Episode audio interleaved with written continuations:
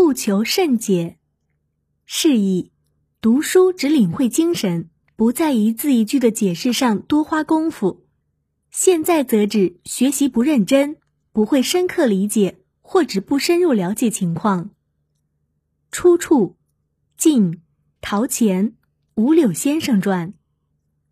东晋著名诗人陶渊明，又名钱，他开创的田园诗体，为古典诗歌开辟了一个新的境界。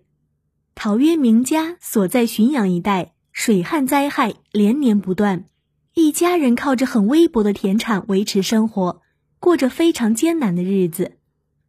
尽管如此，陶渊明却乐在其中，享受清静闲散的田园生活。他一面耕田。一面读书写诗，不仅不觉得苦，反而自得其乐。二十八岁左右，陶渊明为自己写了一篇文章，取名《五柳先生传》。文章的开头是这样的：先生不知道是何等样人，也不清楚他的姓名。他的住宅旁边有五棵柳树，因而就以五柳作为自己的号了。先生喜爱娴静，不多说话。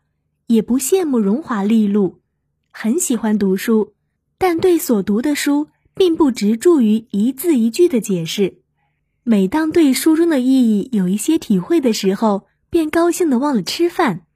好读书，不求甚解，没有会意便欣然忘食。他生性爱喝酒，可是因为家里贫穷，不能常得到酒喝。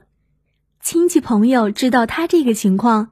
所以时常备了酒邀他去喝，而他也从不推辞，不把酒喝光绝不回去。